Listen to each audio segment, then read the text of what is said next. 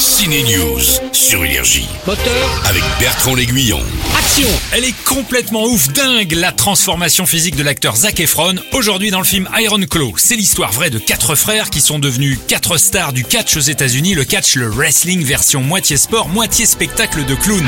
J'ai reçu un appel de la chaîne ESPN. On va enfin pouvoir récolter le fruit de toutes ces années passées sur le ring. Oui, père.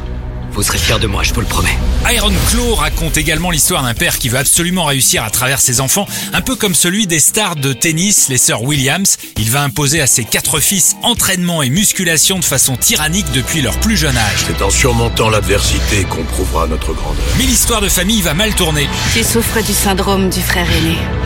Tu veux prendre soin de tout le monde.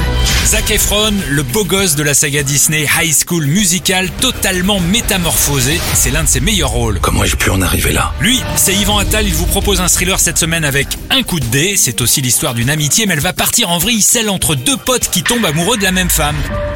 Tu veux que je me sente coupable? Quitte cette fille.